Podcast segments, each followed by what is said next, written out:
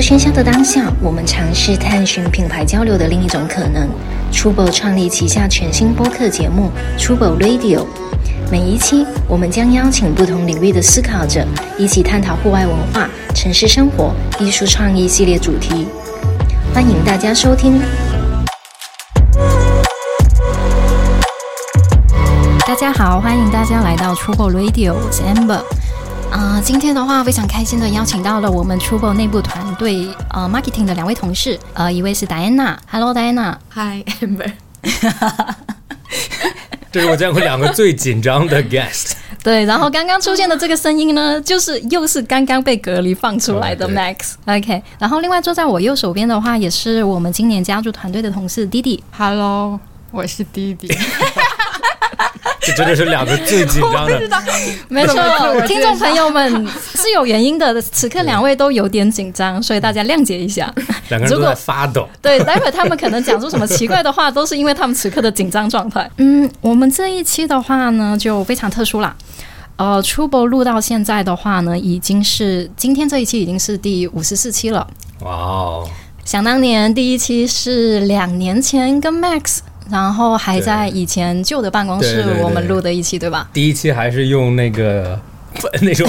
移动麦，就是跑、啊。像录跑男那种，嗯就他们身上综艺带的麦，嗯，然后回声特别大的。所以，我们今天这一期其实也想做一个回顾的一个特辑，可能纪念一下呃出播这么久以来录的这么多期播客的一个内容。同时的话，在这一期我们可能也会就最近呃我们在自己的生活中，我们可能在时尚的文化这一块比较关心的一些事情拎出来跟大家来进行探讨。好的，呃，那我们今天可以先从我们最近发生的一些事情来呃，第一个事情就是今天其实我跟戴安娜两个人有在有在聊韩国的那个李泰院的踩踏事件，是很多人都知道的，对吧？对，应该所有人所有人都知道。对，就是新闻铺天盖地，而且就是发生的大家都感觉很惊异。本来是一个呃 Halloween 的一个很开心的一个气氛，而且难得终于年尾了，可以狂欢一下。结果没想到发生这样一个事情，对。对但我们今天可能想聊的不是说具体这个踩踏事件啦，我们早上可能跟戴安娜有在聊，就是说，呃，因为这个事情，然后就是 GUCCI 在韩国首尔的一个大秀就取消了，然后联系到这个，其实就是可能想聊一聊韩国的这一个呃时尚文化，因为现在有越来越多的奢侈品会关注到韩国，比如说他会优先选择在韩国首尔去做大秀，或者是说他很看重韩国这一些年轻人的一些购买力。对，所以这个其实是挺有意思的，而且是非常值得，就是我们这边来进行一个借鉴的。所以我先问问 Max 好了，你这样一个什么澳洲长大的直男，啊你对韩韩潮的一些文化你有了解吗？有可能，有可能韩国文化是亚洲文化的一个比较大的影响者。你应该先 Q 这个韩半个韩国人在我。待会儿就轮到他了，不着急。对，你一先说嘛。然后我对我觉得，其实韩国是一个很好的，有可能说出来有些人不会赞同，但是我你又，想你又想说什么言论但？是我觉得他是他最少是中国内大陆的一个蛮明显的风向标吧。啊。就是韩国文化，从初中或者我小时候在澳大利亚的时候，我妈妈看韩剧，嗯。就是当时有有一些那种很有名的就，什么蓝色生死啊，恋、对对对，就那个就那个，对，宋慧乔，然后就是抱错孩子嘛，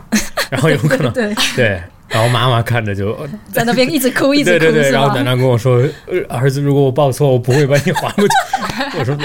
我觉得有可能当时那个就是他们那个，有可能那个时候我多大？我上小学吧。其实那个时候我就已经觉得，就是韩国文化不像日本文化或者别的亚洲文化，它和中国文化接近度更高一点，不管是历史原因啊或者怎么样。所以我刚刚有说，就是我觉得韩国的风格或者时尚风格。是一个非常好代表中国大陆未来或或者现在的形象是什么样哎呀，你讲这个话，有些人就要不开心了。为什么？没有，那那大家可能就觉得，嗯，中国的也很好嘛，对不对？中国时尚也有自己的东西，对不对？是啊，但是就是有顺序的嘛，嗯，就是没有第一个，因为、因为我的看法是，有可能韩国是另外一个话题，但是就是日本人看美国，日本很喜欢美啊，国对文化，对对对，美国很喜欢欧洲文化，欧洲很喜欢日本文化，所以它是一个非常完整的 loop。之前在欧洲的时候，你会经常在比如说，比如说巴黎有那个他们叫 Palais de Tokyo，就是就是 Palace of Tokyo，但是在是在巴黎巴黎市中心。然后比如说波兰东东欧那边，他们第二大城市叫 Krakow，有市中心的花园，皇室的那个花园是日日式的，有有可能历史比较悠久的地方，他们有可能沟通的比较历史比较久嘛，所以他们就会影响对方很多。然后那同时就美国人喜欢，因为他们都是欧洲后裔比较多，所以他们会去看自己来源的地方，比如说意大利、法国文化，反而出现一个比较完整的 loop。那韩国和中国其实也只是在那个 loop 里面一？个分支而已。中国我觉得最重要的是中国的影响力其实很大，就是中国喜欢什么，品牌喜欢什么，这是一个比较明显的。但是有可能在那种创意端，有可能就会有一些，因为国内还是比较大众啊，就是必须做大众文化，大众喜欢什么就是什么。但是在国外或者别的国家，就是非常多小分支，punk rock 有 hip hop 音乐，然后有有有 EDM，然后有 classic 或者有 country，但是国内好好像 top 就是 top，top 以下都是有可能前三以下全是一样的。了解。那达安娜这一边有没有什么想要补充的？作为一个韩国人，半个韩文，你会讲韩文对吗？啊，会的，啊、为什么呢？呃，就是少数民族嘛，啊，OK OK，了解。朝鲜族，所以就是从小的话会接受的文化比较多元一点。因为像我们那边的话，我自己从小也是看台湾的、香港的、日本的、美国的、韩国的都会有，嗯，所以我跟呃典型的朝鲜族可能也不太一样。但是韩流这件事情的话，反正我也是，嗯，受到蛮蛮多的影响的。毕竟怎么说呢，怎么说？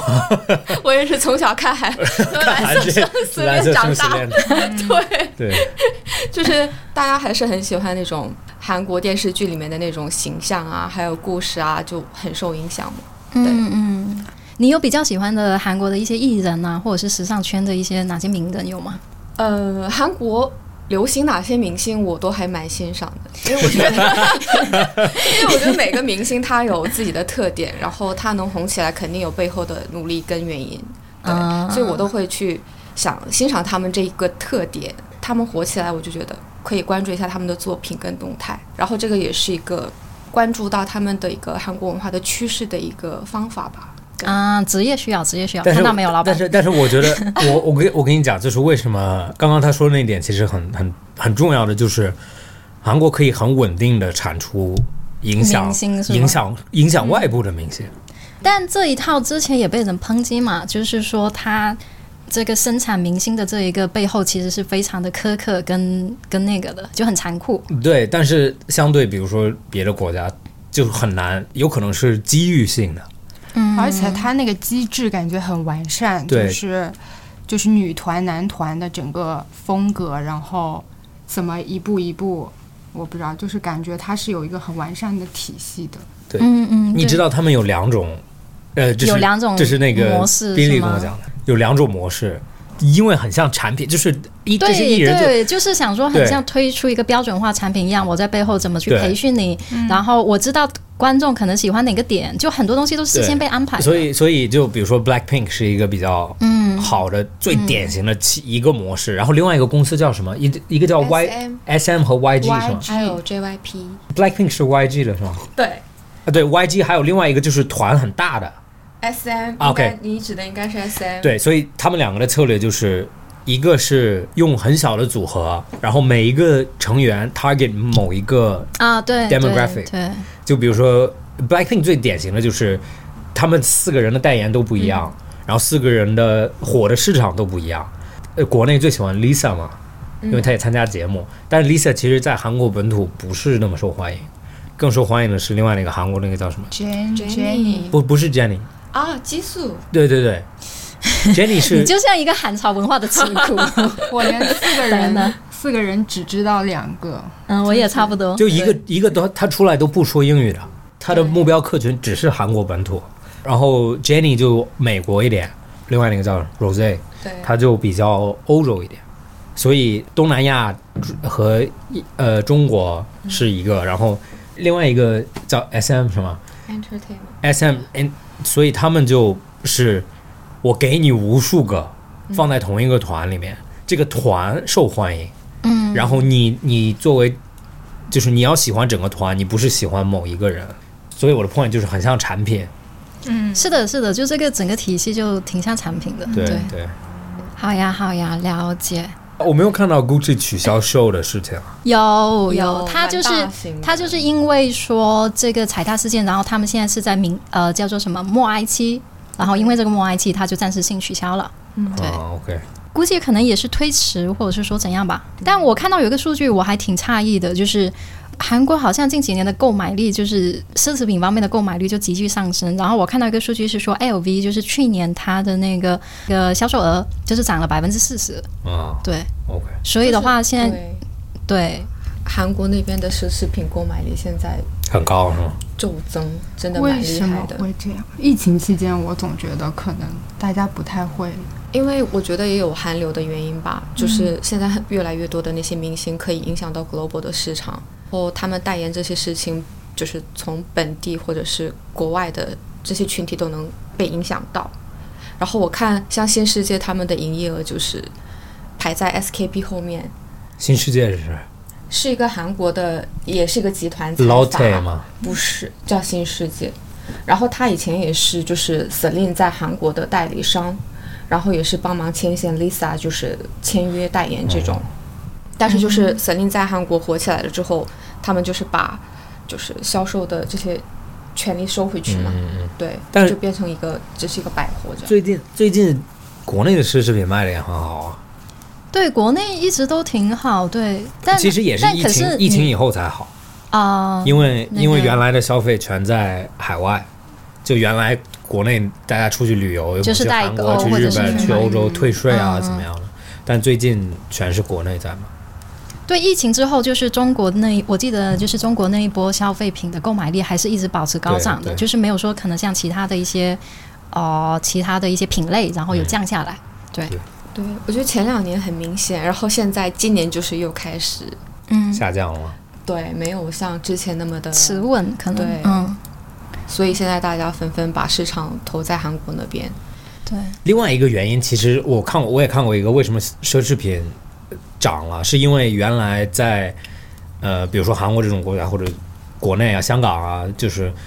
嗯，每个人每年都有一个旅行计划，就我都会旅行，但是这个旅行计划现在没有办法因为因为疫情，对，有可能我原来我是，比如说我我去日本或者我去欧洲，嗯现在变成了我有可能只是去国内另外一个城市，嗯所以你的费用就降低了很多。然后他们就会把同样的钱，就是就既然多出来这个钱对对，那怎么花呢？对对 买个包吧，对对对 对这样子吗？对，真的真的是这样，就他们会把旅行的费用转到嗯奢侈品消费里面。我之前最早之前还看过一个数据，就是说，因为奢侈品很多在欧呃欧美欧欧洲多一些吧，然后当时有做过一个对比，就是亚洲这边的消费者跟欧美那边消费者的一个对比，然后里面有一项比较明显的是说，欧美那边买奢侈品的人很多都是比如说四十岁以上的人，嗯，就是他们的年轻人不太会想要去买奢侈品，对。但是在亚洲这边就是好多都是年轻人在买，对。对，就这是一个挺有意思的，我感觉是有点像一个不同的消费文化的对比，我原来在澳大利亚上学的时候，因为有有亚洲学生和呃西方学生嘛，本本地学生，嗯，就是所有上高中以后，有可能十七、十六以后，所有的亚洲学生出门就是穿呃叫什么便装出门的时候，就是一个 LV 包啊，或者一个 一个 Gucci 包啊，但是在在 嗯，澳大利亚那些他们他们就完全不在乎自己的包是什么，嗯但是我觉得，因为是呃亚洲人，有可能主要还是家家庭会帮你买，但是那肯定啊，那年轻人。对，但是在在国 在国外就他们很早就分得很开，就是啊啊啊！以前有听你讲过，比如说可能十八岁爸爸妈妈就让你出去打工这种，对吧没？有十六就合法打工年龄十五岁就可以，就是只是限时间嘛，嗯所以他们就你赚的钱你自己花，然后我们也不有可能有可能他们会比如说啊，我想买一个新手机，我也需要了，那就是你你赚一半，我付你一半，就这样子去。对，但不管怎样，我觉得这个可能之后造就一个很有意思的现象，就是说亚洲的年轻人在引领奢侈品，可能之后风格的一些改变，嗯，因为他可能要迎合这个消费者的一些口味嘛，所以反而这个是一个很有意思的一个现象。对，嗯因为我们其实刚刚开头也讲了嘛，就是说 GUCCI 现在。呃，这些时尚大秀可能因为前面这个不太好的一个社会事件，然后被取消了。那其实回到这个社会事件本身的话，我我我首先我我说我自己的感受好了，就是这个踩踏事件，我当我一开始看新闻是有点看不懂的。因为我看到了，就是有有发生很多踩踏，然后有人死亡嘛，然后我就一直看不懂为什么会发生踩踏。啊，对我一开始有我我第一眼看的时候，我也是。对，就一开始有点懵，我就想说，哎，前面是是不是发生什么意外，或者说怎样？然后后来就真的没有，就是因为人多，对，所以我感觉还挺挺 挺诧异的。之前好像上海外滩就有过对对以前但是那个那个是因为有人扔扔假钱啊，啊，对，对，过那个是疫情前的事情，对。嗯，但但是你知道我我在隔离嘛，所以我看到那个新闻，然后我就在想，我说我也我跟你有同同样的想法，我就说，因为它好像就是一个就是一道街，嗯我说为什么人就不离开这条街，或者从对，就为什么不走出对去？别走出去，嗯然后然后看了很多关于踩踏事件的东西，有很多阴谋论。呃，也不不是不是阴谋论，就是它有一个有一个科学，就是他们叫啊忘了叫什么，就是每平米超过六个人以后，就有可能造成这个吗就进入了踩踏事件的就是危险最危险的阶段。然后他们说韩国那个事件，如果去看的话，应该是超每平米超过了十个人。嗯，然后人们会觉得踩踏事件发生的原因是因为，比如说人们都在往同一个方向跑，呃，或者呃，就有两种人流，就是一种叫就是 organize，就是从，一个大家大家都是往一个方向往前走然后另外一种叫 chaotic，就是混乱的，就是四四周都有，都都在走。但是最危险的其实是单向人流，嗯因为单向人流会进入就是叫瓶口状态，就是走到一个地方人们过不去，然后就会一直在那里挤。然后人们死死的原因不是因为摔倒被踩踏，就是啊哦，是是因为窒息，不是对，是因为很是因为每个人胸口贴在胸口的时候，就会你的肺没有办法、嗯。没有办法就是充气了，然后很多人死的原因就是他们是站在那里死掉了，嗯，他们是在人群里面，因为就是会就是一直挤来挤去的，然后他们就失去知觉，但是他们也不会摔倒，因为已经超过了一个密集度。你现在越形容越恐怖，对，所以就你那些视频，其实我有在看嘛，嗯。就你能看到有些人就在里面，小小一点的女生，她们挤在一起的时候会惨叫的感觉，原因就是不是因为她很烦或者暴躁，是因为她们那会儿真的是呼吸不了了，相对就是女生危险很多，然后男生就还好一点，嗯。对，然后我我就看，然后就其实是只是因为人多，不是因为摔倒或者、嗯嗯。或者别的事情发生。戴安娜，你知道那是一条什么街吗？嗯，就是它其实是酒吧街嘛，就很多嗯酒吧那种、呃夜店。然后我看到那个通道是可能是地铁出来，啊，对，然后通往往上的一一个坡有小坡的一条街，然后有些人想到地铁站，有些人想出去，那这个密度会更大一点。然后我还看到一个很，他们是九点多好像出现死很多就人晚上，对对我记得死是晚上亡的嘛，对，但是六点就有人报警，对。对。就其实一直有人报警，但是警察也可能疏忽，觉得就每年都会发生这些事情，但是没有出生过事故嘛，对。就、哦。就会很大意。那反正那天我是感受颇深，因为那天当天我是我也是去迪士尼玩，我那天我就觉得你是红马吗？就是同一天同一个时刻，我在很开心的在那边看烟花，啊，然后我又想到同一个地球，就是其他地区有人因为这件事情死亡，嗯我就觉得很感慨，很感慨。嗯就每个人的命运都不一样，然后就觉得怎么可以这么伤心？但同时我又从时尚从业者的角度，我想去看看时尚品牌他们的一些态度是怎么样子的。因为发生这种事故的时候，其实很多新闻平台或者是他们都会发表自己的观点嘛。然后我看到什么都都已经上到热搜第一、第二，然后我也看到像 LV 啊或者是 GUCCI 啊这种大品牌都第一时间去哀悼。哀悼对，那我觉得这些事情是蛮怎么说呢？起码给到你一个正能量嘛，就是或者是说你做一个大牌，呃，对这件事情的一个表态。然后我又再看到国内的一些就是评论或者是态度的时候，我又觉得为什么国内的舆论是这样子的？就是反而不想再看国内的国内舆论是什么？就也稍微有点幸灾乐祸是吧？可能有些人对对嗯但是这这个是这我没什么好像，有吗？因为可能是有一些是那种可能就不太喜欢韩国，或者是对怎么样？哦，但是但是这些人这这他们没有。那网上的键盘党一直是但我的意思就是，他们在网上打字，这些人永远是你不用不用在乎的那一部分人嘛。但你你用纵观国内的一个形势，其实比如说我们国内发生很多事情，但是他永远上不了热搜。但是韩国这件事情发生的时候，第一时间冲上热搜，而且是好几条一直在推很可怕的视视频，就你会就觉得为什么还是不太懂。嗯，对，然后我也没有看到国内的任何的很大的类似嗯。时尚集团或者品牌有为这件事情做哀悼的动作，我就觉得还是有一些隔阂。OK，就是我觉得任何不好的事情发生，去、嗯。去哀悼是一个正确的事情，或者因为这些事情发生，特别是为什么你说时尚品牌，他们因为因为死的人好像都是三十岁以下，都是很年轻，十几岁到到三十岁，然后有可能大一点点的三十多一点，人生还很长嘛，因为是这也是他们的客人嘛，然后自己接近自己的事情发生，是很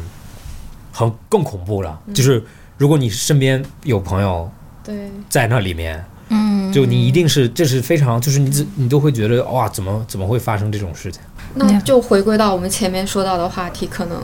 这些时尚集团真的是品牌集团都很重视韩国市场，所以他们的官方最官方的 official 的 Instagram 都会发这些东西。嗯，那再回到中国的品牌，为什么不会去 follow 这些事情？就是不，这个这个不我这个们辐射的市场还没有这个不这个不是同一个同一件事情。是吗？对，这个不是同一件事情。就是我相信中中国哎政府，中国政府一定不是不是 Max，现在比如说我们不谈政府的层面，假设好了，假设比如品牌的角度，假设说现在是一个中国某个非常知名的中国国产的一个时尚品牌，嗯。然后它也有市场在韩国，那它这个时候没有发可能一些表态的事情，你觉得可能是什么？你觉得可能是基于什么原因呢？我觉得发不发，发了不代表你哀悼了，嗯。不就可能发不代表你不对我觉得你作为一个品牌，你做这个选择的时候，这是你自己的选择。嗯嗯就像是你公开的说某个东西和和不公开的说，不代表你其中一个更好。嗯所以我觉得这些品牌去选择做，那就是他们选择做了。有些人不选择去做，就不做。我我觉得，我觉得其实有可能看到了那些很负面的评论，在在网上，就是一些他们的看法就不重要，只是他们的看法在网上。对，那重要的人绝对不会去这样子舆论这件事情。然后刚刚我说，我说就是外交角度上来讲，中国政府和和韩国政府，我不相信中国政府是啊，就是态度是啊啊你你活没有没有，我。记得最早好像谁谁谁就表示了什么慰问这些嘛，对所有对国家都对这些会慰问这些肯定有的嘛。那毕竟这是一个意外嘛。就像一个自然灾害一样，就是哪里地震了，对难道你会说活该吗？当然不会。嗯，对，嗯所以我理解理解。我的意思就是，不管你说还是不说，作为一个个体，你觉得怎么样？这是最重要的一件事情。弟弟这边有啥补充吗？你自己对这个东西的感受是什么？哦，因为 Max 一说，我想到了跟这件事情无关的，就是比如说，比如说有人会来来来道德上就是，比如说发生了一个灾害，然后河南哪个地方有灾害，然后李宁捐了多少，然后安踏不捐。哦我只是说这个例子，我觉得之前有发生过，然后大家网友就会去说逼他去捐，道德上绑架你说逼捐。对嗯嗯多少多少，我觉得这就是像对，就是每个人都有自己的那个立场。对，像捐款这个就涉及到，比如说我作为一个本土的消费者，然后我一直买这个牌子，那现在我觉得你总你总得为这个事情做点什么吧。然后你不做，我又觉得你这个牌子好像是不是有点太小气了之类的。我我我感觉这个是也是网络的一种，是有一点像暴力的一个推动啦。对这个这个话题，其实可以嗯延伸到下一个话题，就是我觉得之前咱们有说要讨论侃爷的那件事情嘛，嗯，对，就是其实这是同一个点。你作为一个比如说呃运动运动品牌或者嗯任何一个品牌，就是比如说你在这个运动行业做到了非常高，嗯不代表你可以跨界到政治。就像侃爷一样，就是他做音乐做得非常好，做时尚做得非常好，不代表他可以讨论犹太人。不是，我觉得他讨论还是可以讨论的，不可以只是说，就是只是说他他那个不是讨论，他那个就是有一点有一点侮辱人家、歧视歧视人家。对，对这是同一个概念，就是你的话语权在音乐是什么样的，在时尚是什么样的，不代表它可以转化到另外一个平台。这个是互联网的问题，就是这个是人们的问题。就比如说，我喜欢你音乐，我喜欢你的服装，我喜欢你的整个穿搭风格，不代表我需要听你的政治讨论，不代表你应该有平台去讨论政治。现在的问题就是大家喜欢看有争论的东西，嗯，所以你作为一个，其实这是消费者的问题吧，就是我消费你的娱乐，然后他会说，当然会说出一种很疯狂的东西，因为他不是专业的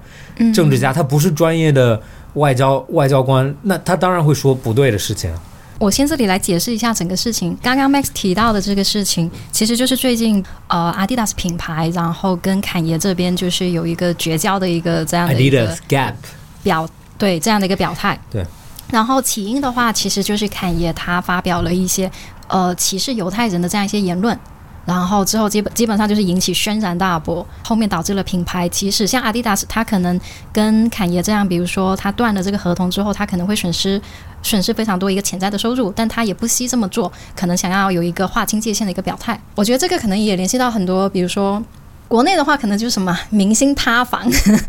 然后在国外的话，可能就是说很多明星他可能有一些不好的政治言论，或者是说他可能有一些侮辱、歧视某个人群的时候，然后大家就会针对这个事情有很很多的一个讨论。前段时间我在我在国外，所以我在看他的 interview 的时候，我看的就是完整版，就三个多小时。就他对这个事情的解释吗？他出现问题的时候是他在 interview 里面哦哦哦，就是你说的话。哦，就是你看了他那个发生的过程然后过，我看的嗯。都是完整的，就比如说一个半小时、三个小时、三个小时这样子的去看。就是我我相信大部分人是没有看整个，对很多人可能就是看了一个剪辑的那个片段之类的，对，就只看某某两分钟。你其实去听整个的 interview 的时候，因为他整体的逻辑，他最近不是一直戴那个二零二四的帽子吗？这种事情对只有你，anyway，他戴。他戴二零二四的 帽子，是因为他想他要去嗯嗯进，好的他要去他他一直说他要去做总统嘛，对，所以他就站在一个一个有可能是讨论政治的角度在讨论这些东西，然后他的经经历是他从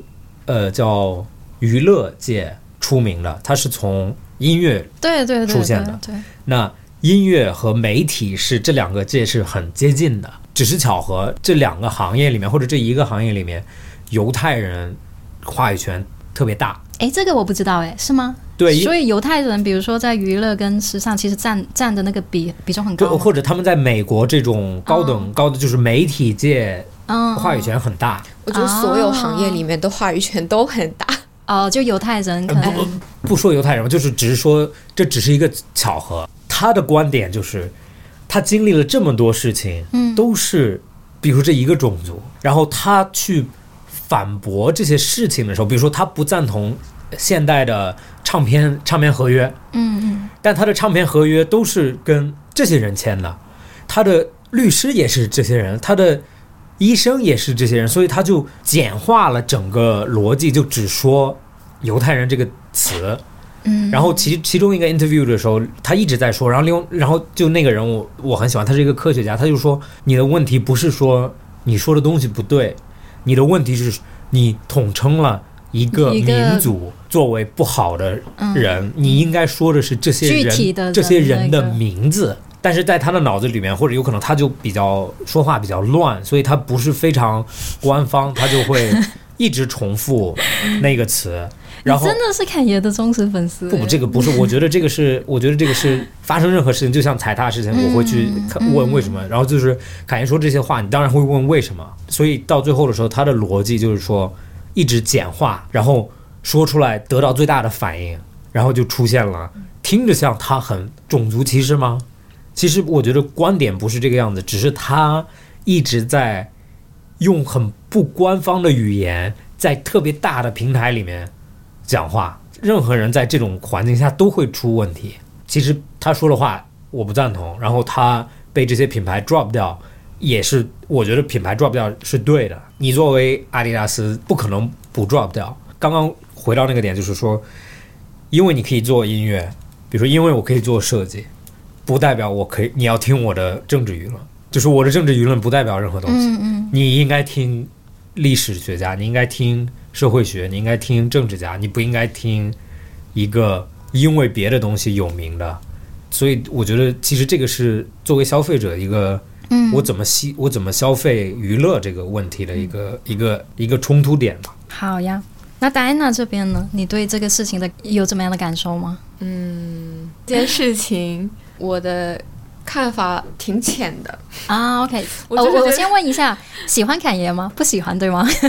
我没有对他喜欢不喜欢，就前面 Max 也说，我可能喜欢他的音乐，喜欢他的时尚，但是他就是想要参与政治这件事情，我也挺困惑的，为什么他会有这样一个想法？什么样的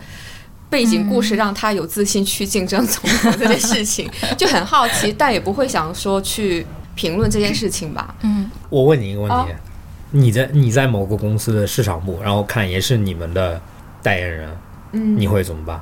听到假设现在侃爷是出国的代言人，你会怎么办？然后然后这个代言人发生了这个事情，我们品牌应该怎么办或者任何？一个代言人出现、嗯出现问题了，你你能怎么办？我觉得任何一个代言人出现问题这件事情可能太模糊了，没有一个特定的一个前提。但是如果是侃爷的话，我作为一个中国品牌，我可能无所谓，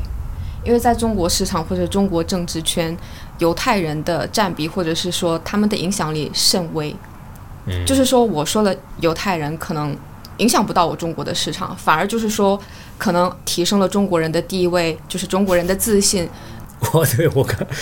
发生这件事情的时候，我跟我跟我朋友在澳洲说，我说哦，我说安踏或者李宁要先看一眼了，对的，是的。我 对有有可能吧？就比如说他他前面说的，可能侃爷身边的律师也好，什么医生也好，如果是中国人，然后他统统称为中国人，怎么怎么的，那其实可能反而欧美市场会无所谓，你爱说不说，我可能会更欢迎你这样去表态你讨厌中国这件事情，只是说刚好他身边的人都是犹太人，然后又刺激到这种就是最高阶层里面的犹太人，他不得不被封杀，我觉我是这样子去看的。你你的看法呢？我的看法，因为 你你知道我很喜欢那个 Matthew McConaughey 嘛？Matthew McConaughey，对对就那个 Interstellar 的那个人，对对对，然后他他有要呃竞选那个州长，我忘了是哪个州，德州德州德州他的德州人对。德州。然后，因为我挺喜欢他的，所以我大时不时有关注他的动态。就是他就是一个一个拿过奥斯卡的电影明星，嗯然后又喜欢参与政治，但他参与政治的那个方式让你觉得很顺其自然。嗯，就是包括他的人生，然后包括他会参与政治，就是因为他想改变这个世界。对，就真的是出于这种非常非常纯粹的初心，想要改变世界。所以这个对他的粉丝来说是一个，就是一个鼓舞啊，就是一个好的鼓舞，好的激励啊，对。但像侃爷的那个事情，我是觉得，我是觉得本身他那个言论那个那个东西是伤害到了，我觉得一些可能是他犹太人的粉丝。但是本身对人权以及支持这种自由，或者说黑人、白人各种，我觉得大家对这方面都挺敏感的，并不因为因为他是犹太人，或者说我是中国人，我觉得跟我没有关系，就是我会觉得嗯嗯，你的意思是，比如说你作为一个中国人，然后听到这样的也会不舒服，是吗？对啊嗯，虽然嗯我并不本身对他也没有什么感觉，对，可能我觉得，比如说像弟弟说的，另外这一种就是，OK，我不是犹太人，但是你这你是一个这么有社会影响力的名人，首先是，然后你讲这些话，可能也会让我不舒服，对，主要是因为他的社会影响力太大了。对，所以就不要听他，就不要给他机会讲这些事情啊，就是不要问他这些事情啊。就我觉得这是你现在这个口吻就很像一个渣男的口吻，在叫什么？很像一个渣男的口吻为什么。？就是你你这样现在在说，就有点像说，OK，女生你不要去关心那个男生他可能在这方面的一个错误，不不不稍微有点这种感觉。不，我的意思是，媒体不要问他这些问题，问他音乐是什么，不要问他问他下一双鞋是什么，不要问他媒。体没什么关系。哎，弟弟表达表达了不同意。作为年轻人的代表，我跟媒体问不问他也没什么关系啊。当然是有有关系了啊就是你为什么要给这个人这种平台？你是你是世界的窗口，媒体是世界的窗口，不是我没有办法直接问侃爷，嗯所以你在问他，你就代表了所有人在问他。但我嗯，这也是所有人在消费他吧。我觉得对他的话题度越高，争议度越高，就会越来的越来越滚动的去对，所以所以我他个人这这个点就是不管好的还是坏的，对他个人而言就是好的。其实不永远坏消息传得更更远啊，所以嗯永远是是最极端的观点，就是 stand up 他们有时候会讲，就是嗯比如说你看中东的那些，就是你想象中东是什么，和实际中东是什么，完全不一样。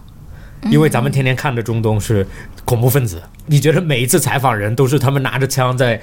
在一个皮卡车后面，但是你真的去伊朗，你真的去啊，不有可能现在伊朗有点乱，但是比如说你去伊拉克，你去阿富汗，他们也是一个现代化城市啊。那所以就是作为媒体，你你固定了这个观点，所以我的意思是，媒体有责任去去给一个非常广的视角。角。所以，所以为什么我看就是有可能你们没有看整个 interview，我看的原因是因为我看到新闻头条了，但我就会想找整个去看。然后你看完整个 interview 或者任何极端的那种东西的时候，那个人本身是有一个有一个清晰的逻辑，嗯。但是只是他的他会说一句话，然后变得特别极端，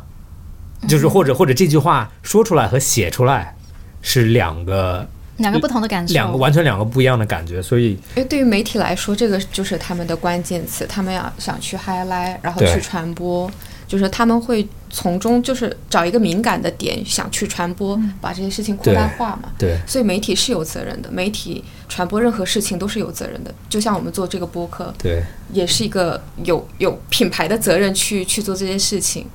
嗯传递的都是正能量的信息为好。对。哎，那我问你一个，我问你一个问题，他之前不是也说过那个 slavery is a choice，就是奴隶是、，by choice，是选择性的，嗯就当奴隶是选择性。他当时不也说了吗？但他 Adidas 没有 drop 他，为什么？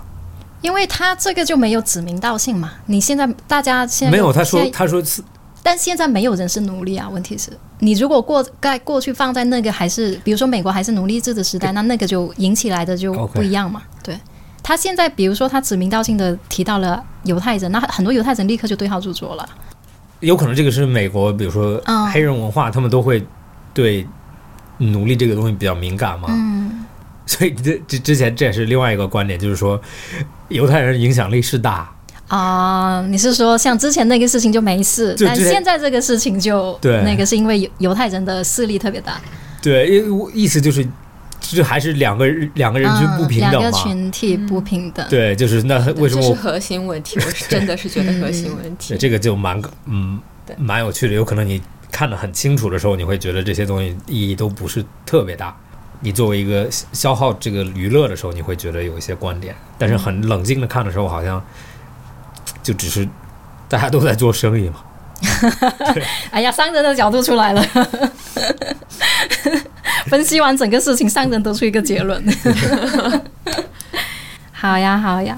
那我们差不多时间也进入下一个环节呗。好，对对对，我们还有下一个环节，我都以为时间差不多要结束了。嘉宾冷静一点，嘉宾喝杯水，冷静一下。你杯子里是水还是酒？水，是白酒还是？对，刚刚提到，呃，就前面其实我们就探讨了，可能最近我们在关心的这样的一些事情，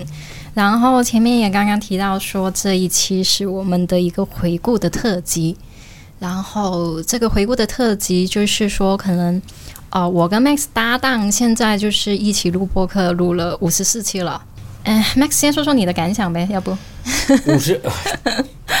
其实刚刚你说五十四的时候，我有点想，我有点想说，就是五十四是一年嘛，啊，五更十，长吧？五十二、五十四、五十三左右吧，就嗯就嗯五是个很很完整的一个，很完整的一个 circle，因为五十五十四周嘛，差不五十二周。五十二好像是，看年看 Anyway，OK，、然后呢 Anyway，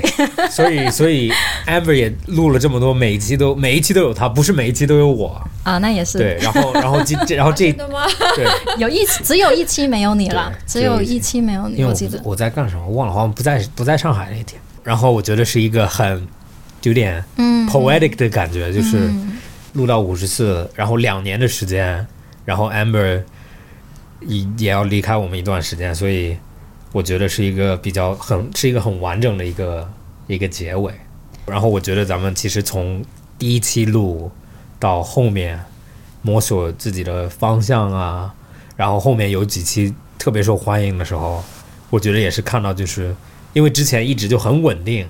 有可能都是朋友啊、家人啊，对，然后 对我香港，对我我前几天在香港，然后我那个香港朋友还在听咱们的播客，哇塞！然后他 他说给你打个招呼，对，然后我说对他叫 Anthony，你给 Anthony 打个招呼，Hello，Anthony，你好，你在香港还好吗？对对对，好可爱。然后他然后对他他跟我说，他说你从来不提我的名字，我说 OK，下一期我就提你，所以 Anthony 开心了，对，然后然后我觉得其实积累了一部分，然后也摸索了。讨论了很多话题，然后我觉得也也了解了很多，我了解了很多 Amber 的想法，Amber 也知道我的想法，然后每一个 guest 其实我都我都也很很感谢，然后学到了很多根本不会嗯，不会学到的一些嗯，莫名其妙的冷知识啊，没错没错。对，所以我觉得蛮有趣的。我其实就着今天戴安娜问我的，呃，之前问过我的一个问题好了，就是戴安娜之前有很好奇的问过我，我们为什么作为一个录播客。呃、商业品牌，然后最开始就是怎么会想起录播客这个事情？你你你觉得你觉得为什么？最开始很简单，就是想做一些可能不一样的事情。嗯。我觉得可能那个着重点是在于做一些其他品牌没有做的一些事情，所以后面可能包括杂志出现了，然后播客出现了，对，嗯。还有另外一个我记得很清楚，那个时候跟你讨论做播客一个很好很好的就是说。就大家非常忙碌，然后播客是一个慢下来，让你慢下来的一个媒介。对啊我慢不下来，还是很紧张。弟弟，你现在怎么样？你我还好，听听播客来了，不是录播客，没错，录播客的不录播客的人是很忙碌的，没错。听播客。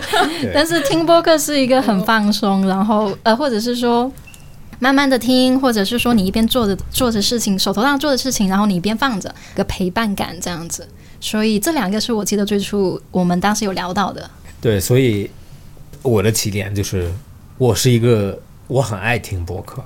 但是在国内很少也，你也很爱听，对，弟弟也很爱听，就是但是国内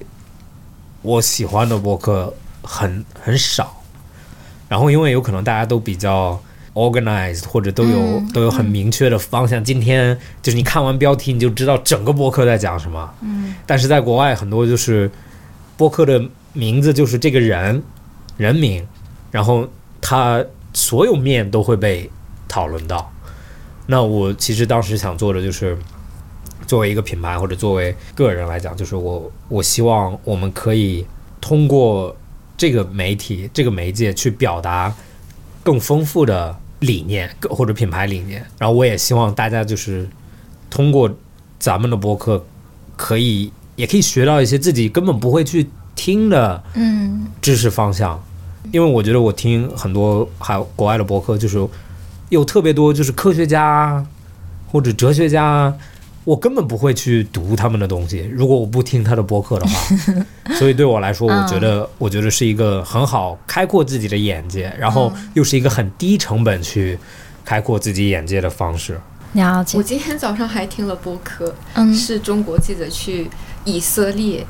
然后我才知道以色列现在科技非常发达，所有最厉害的 IT 企业都往以色列去。嗯我觉得这个信息我真的不听播客我就不知道。对，你知道那个有一个 app 在国外用的比较多，叫 Waze，W A Z E，是一个导航 app。然后那个导航 app 它可以帮你，就是比如说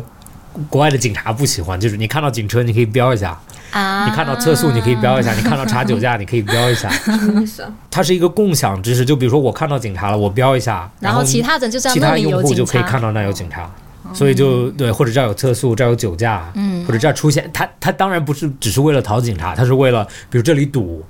或者这里出现事故了，啊，这条路坏了，这条路封了，就是一种共享的方式。但是，但是它也是在那个以色列，嗯，对以色列很多科技公司嗯嗯，弟弟也是深度播客的爱好者，对吧？你要不分享一下你听播客的一个感受？就我觉得播客的陪伴很随意，你可以在上班、下班、通勤的上班路上，上班有什么问题？老板不要那么敏感，哦好不好？上班的路上，班老板不要那么敏感。我上班的 上班的时候。不是上班和下班通勤的路啊上，，OK OK 对 OK。我只听到上班了，我说，哎 上班摸鱼球，什么？然后就是比如说平时做做家务啊，这都是一个额外的，就是给，就是你不听音乐，我就会不听音乐，就是听播客，然后很多观点可以打开，就像就很多播客它不会很严谨。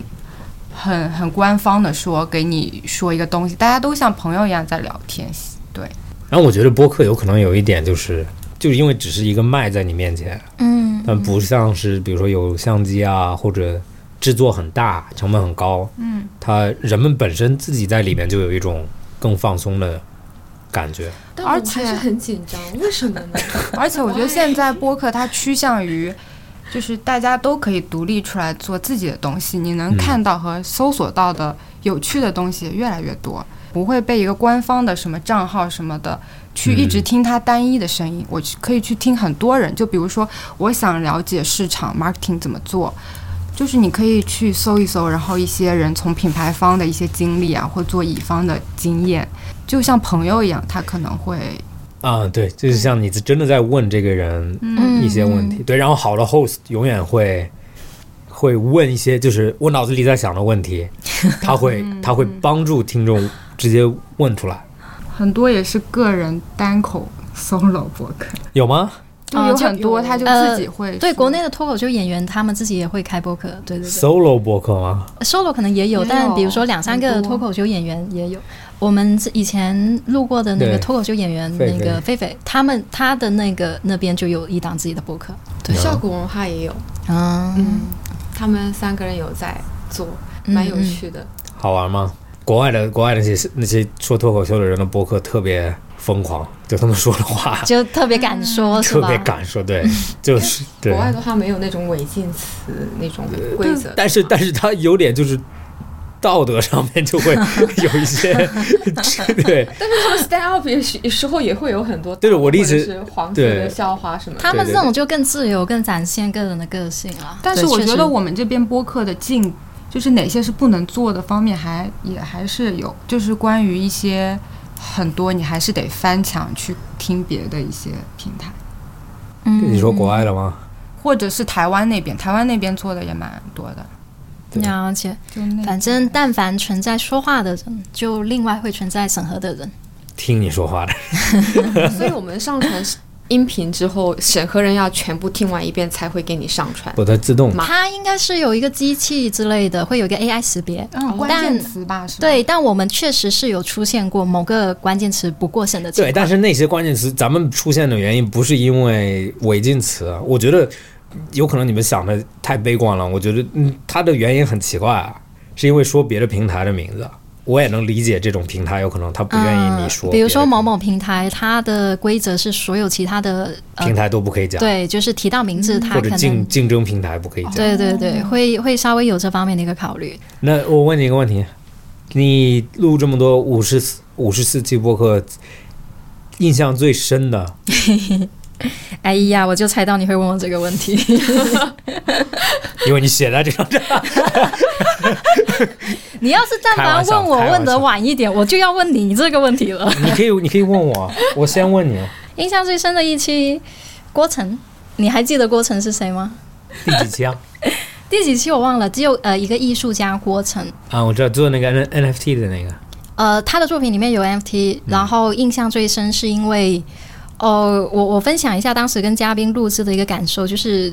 他内心想的跟他说的很一致，就不是不是中间隔着一层客套，或者是说隔着一层需要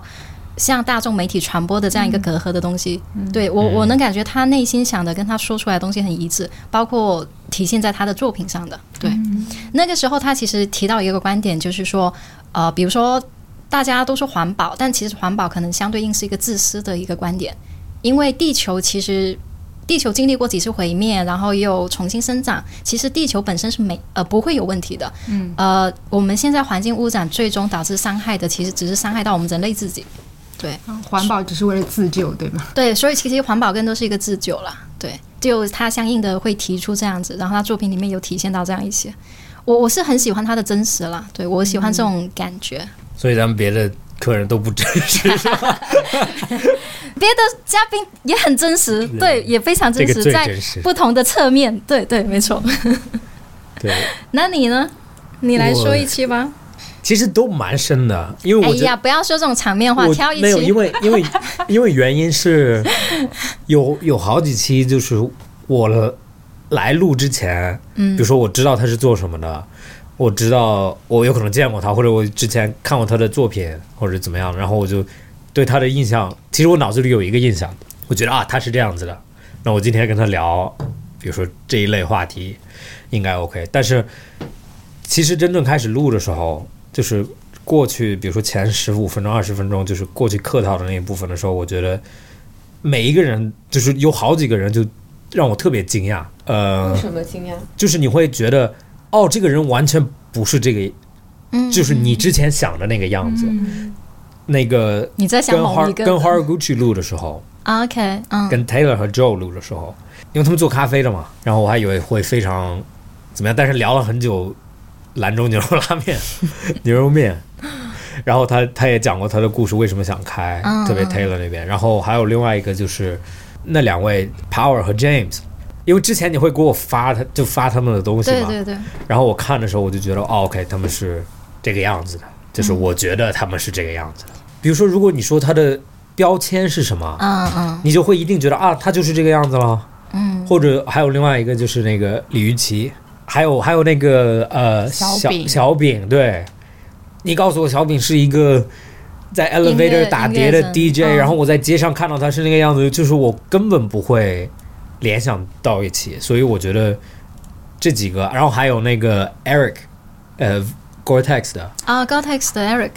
对，就那个那个记得很清楚的原因，是因为那天喝多了，然后聊了巨久，然后我记得那天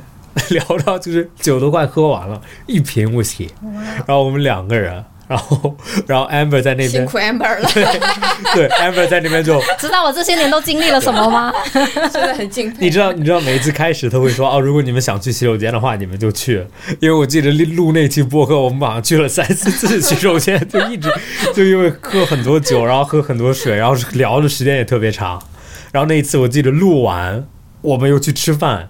然后又聊到晚上十二点多，就好像从晚上六六点还是五点到到七点，然后八点去都在跟这个人聊天然后。八点到哇十二点，然后哦对，然后还有关于 Eric 上次他来的时候就没有邀请他录播客，但是我们两个去吃饭了，然后我们去 Michael 的店九一、吃到店已经关门了，嗯然后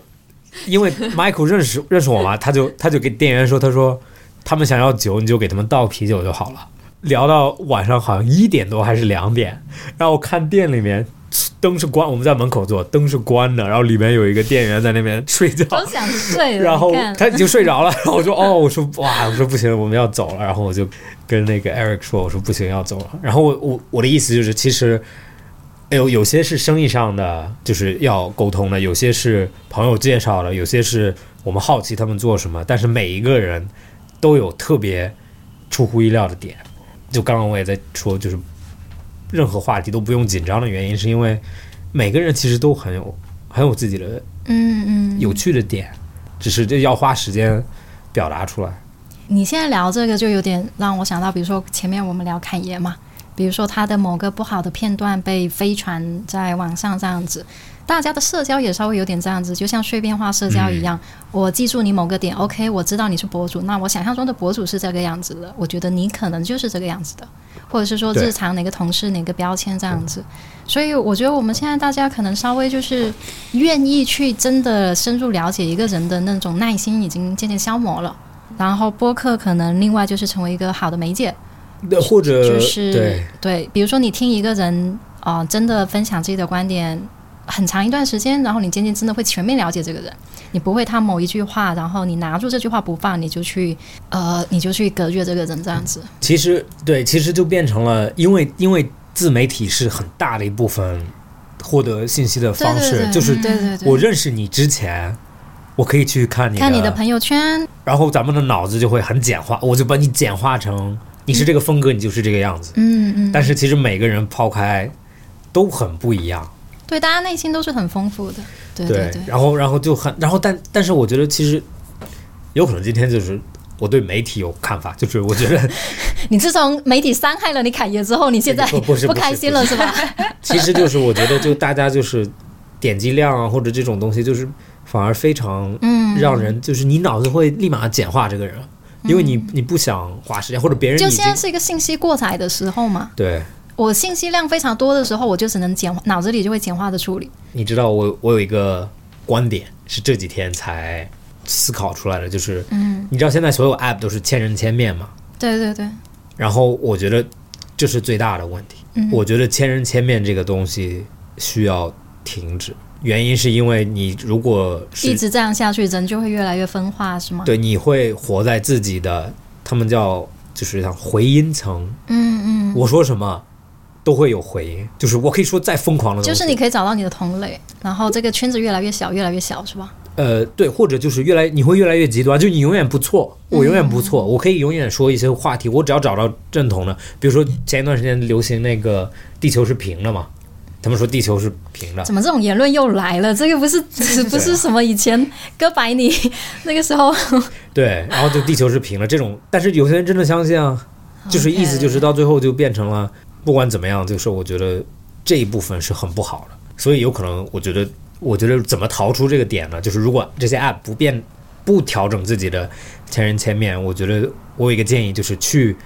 看一个你很反对的话题，嗯，就是你知道你反对，但是你要去看，那不会很煎熬吗？你就会一直在看自己不喜欢的事情。也不会，你会因为你得取的信息，你觉得不喜欢，是因为它是一个片段。如果你看完了，你说不定会觉得哦，我能理解你的意思，但是我还不赞同。就是比如说你说怎么怎么样，然后我觉得看完了，你最少知道对面是什么，然后你就会变得很更平衡的一个人，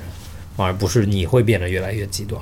然后我这里也想问一下，就是呃，弟弟还有戴安娜，说你们刚刚加入团队的时候，那个时候可能对对 Trouble Radio 这个播客的一个感觉是怎样的？弟弟先来。其实我是看了，嗯，Tubo 品牌做了很多有意思的尝试，就是它不像别的品牌一样给我的印象，又有杂志啊，又有播客，然后有一些非常有趣的呃联名活动，就是我会觉得这一部分可能是吸引到我的。嗯那你对就播客的看法呢？就你不是在只是做一个品牌，非要卖货，或者说直接的去，而是想要渗透更多的一些文化或者是创意的东西给到大家。嗯，对，大家对你的认知是一个，哎，你其实是在，嗯，对创意文化或者是一些生活方式理念，一直在关注青年文化或者是怎样的一个品牌。嗯对播客这一块儿，在我来之前没有听过，但我知道你们在做这样的事情，以及采访到的人和杂志，我是有了解，我觉得很有意思。嗯，了解，之后听了，感觉也挺有，嗯还可以。还可以。还可以，对对，我们的播已经客下了一很高的个评价下了一个评因为我价。还可以我我只听了一期，就、嗯，对你 OK 让我去听，然后我逼着你听。因为我觉得挺好的，听的就是一听音乐小饼那一期。对对对，嗯好的。那戴安娜这边呢？我对播客这件事情本身的看法是很好的嘛，因为它是可以记录的，可以剪辑的收音。就是从小就我那个年代可能很喜欢，从小就是半夜听收音机之类的，但是又很你反感。读你哪一年的？你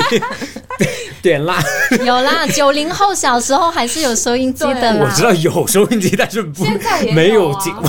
OK，现在有，因为我们那个年代的 MP 三都是带收音功能、收音机功能的。是不是你们？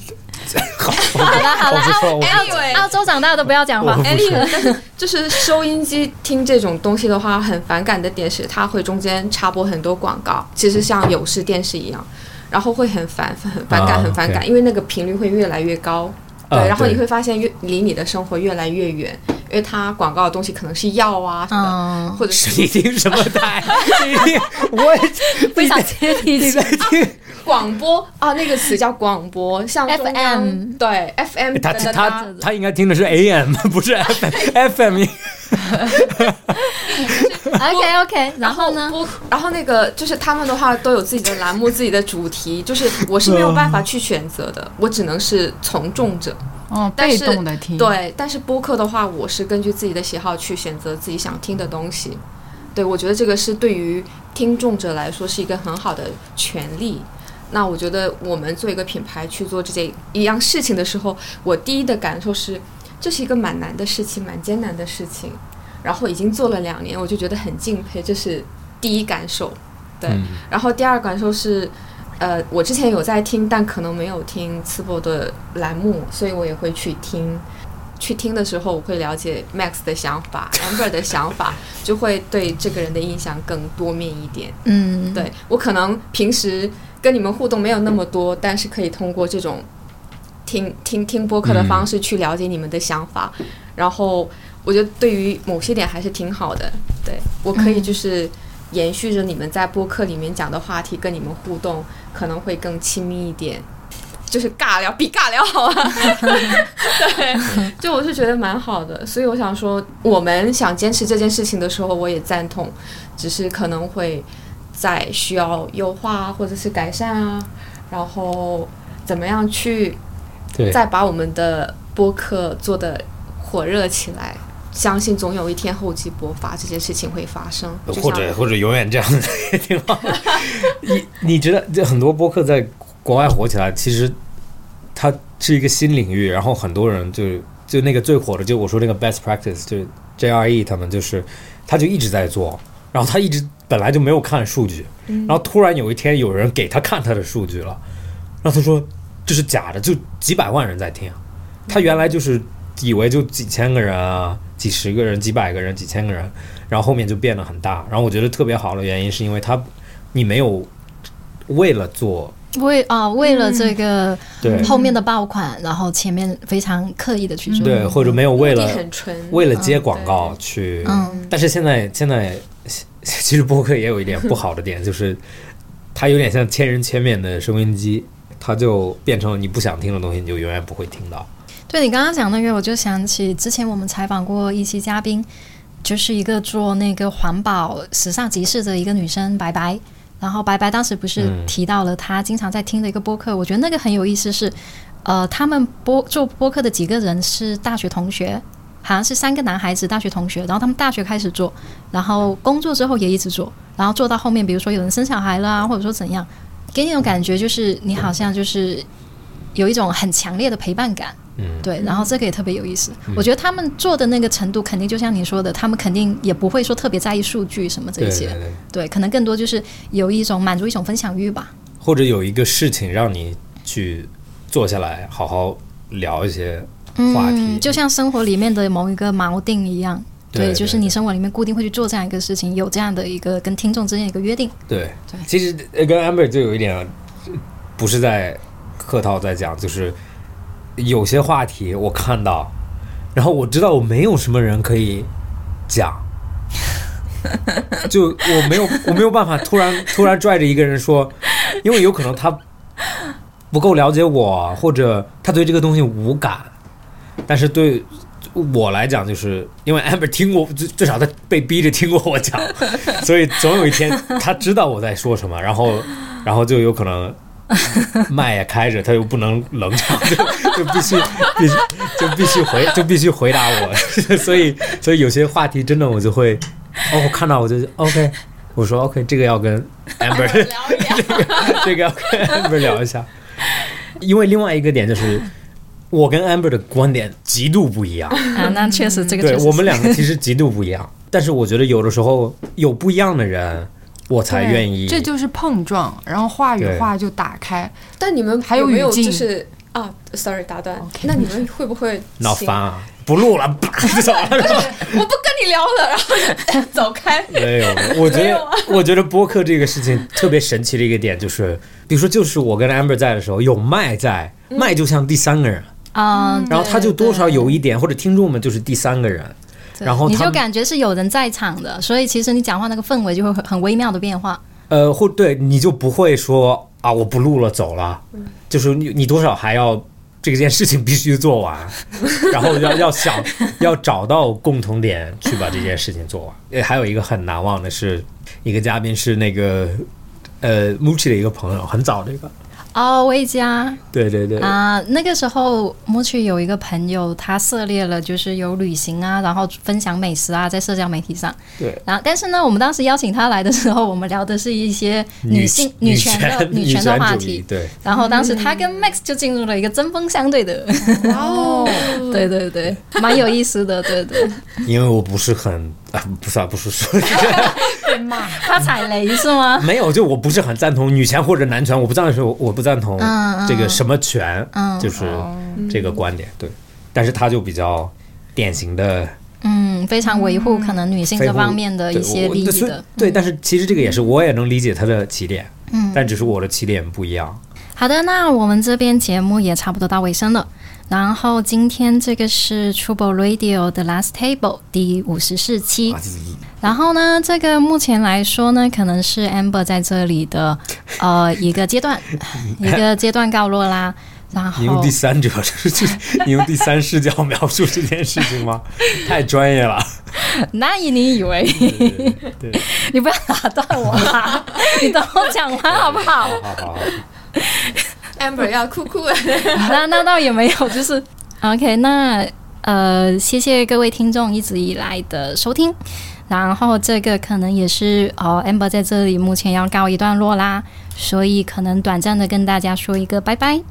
在未来呢，相信呃 Trouble Radio 还会有很多很有意思的内容想要分享，然后还会有非常非常多有意思的人会出现，包括可能有新的同事、新的团队成员加入，所以未来也希望大家一如既往的支持 Trouble Radio，谢谢大家。刚刚刚刚之前有咱们吃蛋糕的时候有讲，但是我觉得在这里面也可以说一下，就是我代表整个团队所有人，然后我也代表听众，呃，感谢你让这些播客最少听着有点逻辑，不只是我在一个人在在讲话。然后刚刚也有说到，就是我非常非常开心能给你录这么多播客，然后我也希望。听众以后如果只是我在里面的时候，还是可以听，但是我也很希望，我也很希望你你以后如果真正作为一个一个 guest 来、来听，因为我觉得其实很多很多节目啊，或者很多东西，大家最忽略的那个人都是那个 guest，呃，不，sorry，那个 host，就是 host 永远没有名，永远每天在，永远大家都有点忽略他。所以下一如果有机会的话，我希望你也可以过来做客，然后分享一下你的 你的经验。所以我也我也祝你一切顺利，谢谢 Amber。好呀，好呀，谢谢 Max，就也谢谢这么多两年两年多了，对吧？两年快两年半了，对对对就 OK，对，谢谢这两年多的一些共识，然后也非常开心。反正在这里，就像刚刚说的，就见证了很多可能我在其他公司做不到的一些事情。